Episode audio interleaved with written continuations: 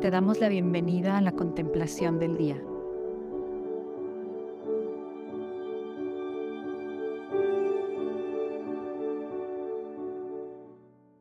En nombre del Padre, del Hijo y del Espíritu Santo. Amén. Primero que nada, vamos a ser conscientes de que este es un momento de gracia. Así que acomódate tu postura física, donde estás, no sé si parado o sentado o caminando, pero en la postura que estés, dispón tu corazón, centra tu corazón, centra tu mente en el hecho de que este es un momento de gracia. Este es un momento ante Dios y con Dios. Así de sencillo, pero así de profundo está este momento de introducción a la oración. Y dediquemos este primer minutito simplemente hacer esa conciencia y a ponernos bajo la gracia, incluso, ¿por qué no?, descansando en esa gracia y confiando en esa gracia.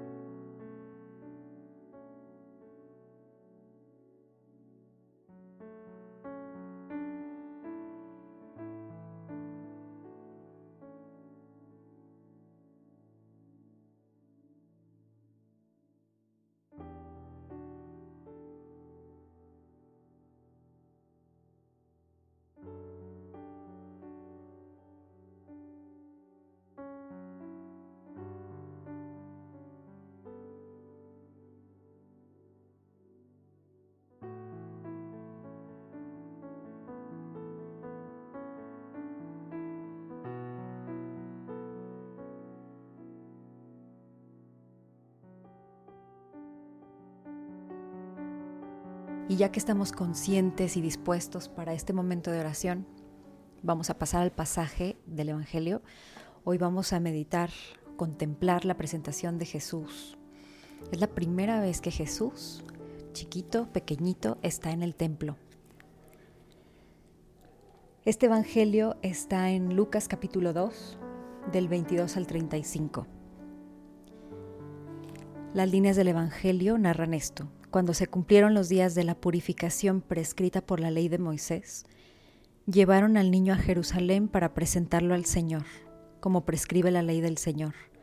Todo primogénito varón será consagrado al Señor. Ofrecieron también en sacrificio, como dice la ley del Señor, un par de palomas o dos pichones. Había en Jerusalén un hombre llamado Simeón, hombre justo y piadoso, que esperaba el consuelo de Israel el Espíritu Santo estaba en él y le había revelado que no moriría antes de ver al Mesías enviado por el Señor. Hasta aquí vamos a meternos en la escena, en ese primer momento en que Jesús entra al templo, ese lugar donde está la presencia del Señor, siendo que él mismo es Dios, pero este es el primer el primer momento de Jesús físicamente en el templo. Está María, está José, ¿Cómo te imaginas ese templo? ¿Cómo te imaginas también a Jesús y a María? ¿Van con mucha normalidad o te los imaginas muy fervorosos, con mucha unción? ¿Cómo es ese momento? Y en algún momento también observa a Simeón, ese hombre lleno del Espíritu Santo. Y metámonos simplemente en la escena.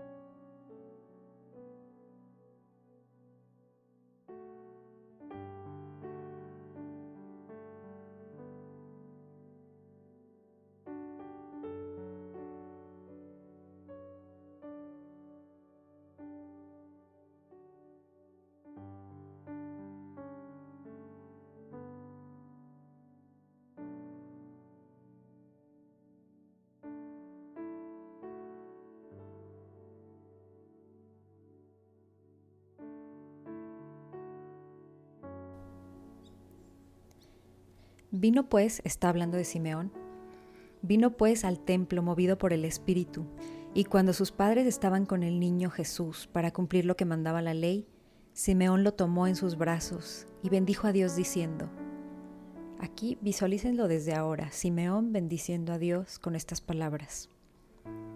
Ahora Señor, según tu promesa, puedes dejar que tu siervo muera en paz. Mis ojos han visto a tu Salvador a quien has presentado ante todos los pueblos como luz para, para iluminar a las naciones y como gloria de tu pueblo Israel. Imagínate a Simeón, con qué gesto lo diría, cómo tiene al niño en sus manos. Y una línea más dice, su padre y su madre estaban admirados de las cosas que se decían de él, del niño Jesús.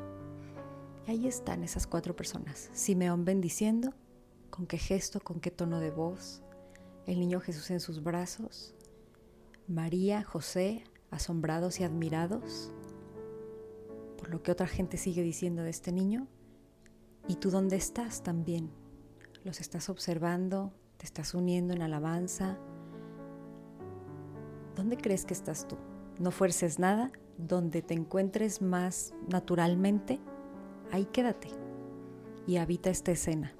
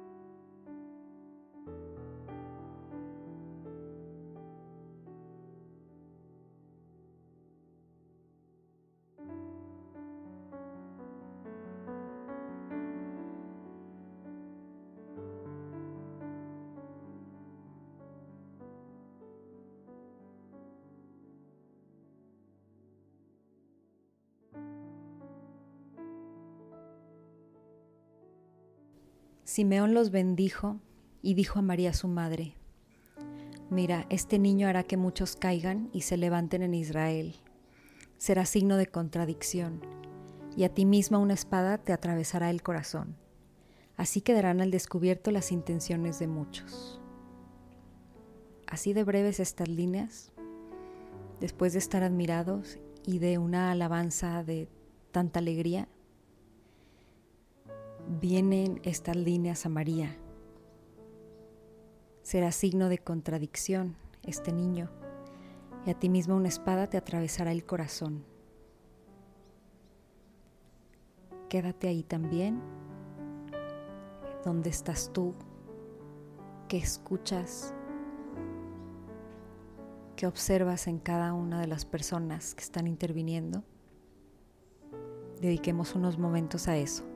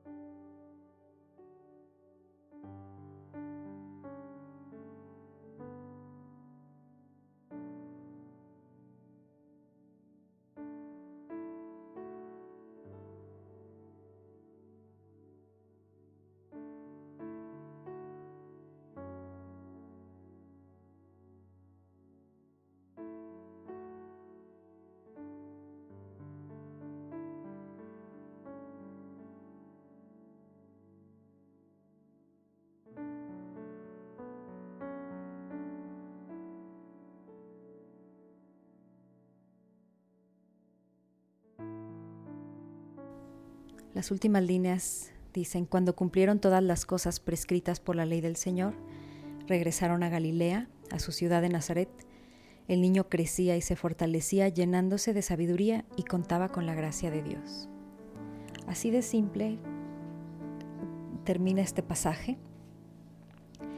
Y como la parte central está en Simeón, María, todo lo que acabamos de contemplar y hacer pausas, pasemos al momento en que nos dedicamos a hablar con Dios, en el momento en que haces consciente cuáles fueron los movimientos más importantes, cuál fue el momento que más te llamó la atención, qué actitud de las personas que intervinieron, qué pensamiento en ti, qué sentimiento en ti, qué despertó en ti este momento de oración. Primero date cuenta de eso y háblalo con Dios.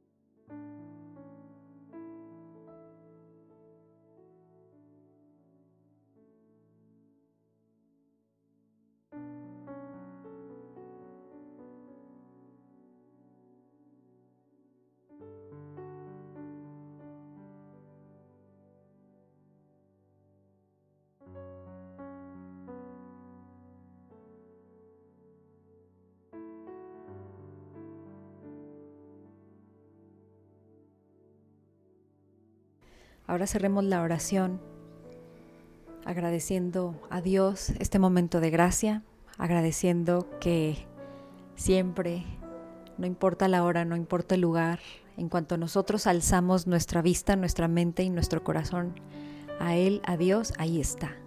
Ahí está para iniciar ese momento de gracia. Gracias Jesús, gracias Espíritu Santo.